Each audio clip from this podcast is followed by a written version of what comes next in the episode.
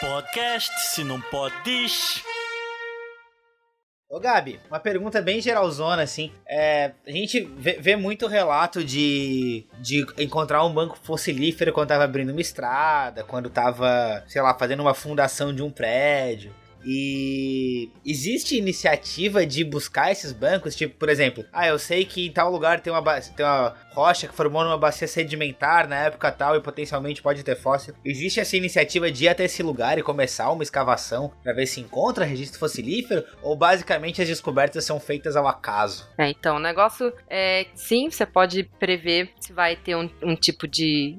se vai algum, ocorrer algum fóssil em algum lugar, né? Mas isso geralmente requer uma informação prévia de que o fóssil existe ou de que existem fósseis em depósitos semelhantes em outros lugares do mundo, né? Então, é, os fósseis eles só são é, não é criados, né, mas eles são formados na, nas rochas sedimentares, né, que é como se fosse assim uma rocha formada a partir de farelinhos de outras rochas, né? E aí você pode ver, ah, se aqui eu achei um fóssil, né? Se, se essa formação rochosa ocorre em outro local, então existe a probabilidade de lá ter fóssil também. Isso é uma opção, né? Uhum. A outra opção é você saber que a, que a rocha é sedimentar, para começo de conversa, e ir lá buscar e dar uma olhada. Só que isso é quase que procurar uma agulha num palheiro, né? Que você vai ficar catando fóssil a esmo, assim, basicamente. Muitos, então, muito, a maior parte do, dos achados fósseis, eles são meio que por cagada, assim, sabe? Meio que sem querer.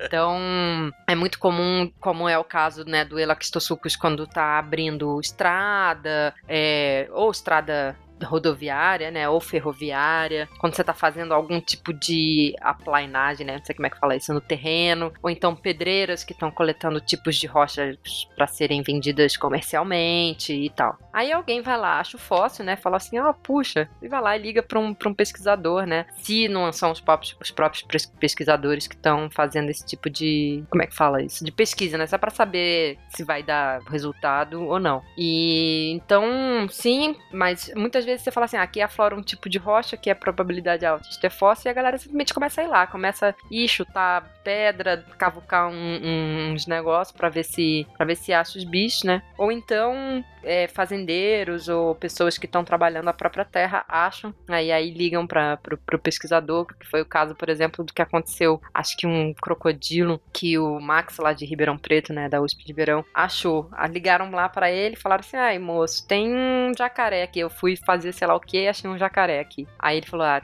Tá bom. Achou que era, sei lá, osso de jacaré mesmo, de bicho vivo, sim, porque sim. é o que acontece muito. Inclusive o pessoal liga falando, ah, não, é osso de dinossauro. Aí você vai, vai lá, é uma vaca, sabe? Tipo, é comum esse tipo de coisa acontecer. Mas daí ele falou assim que quase nunca leva essas coisas a sério, assim, mas ele resolveu levar essa a sério e achou um. E era um fóssil mesmo, então isso é um tipo de, de cenário possível para se achar um fóssil. O Nicho Podcast, onde a biologia é o nosso recurso.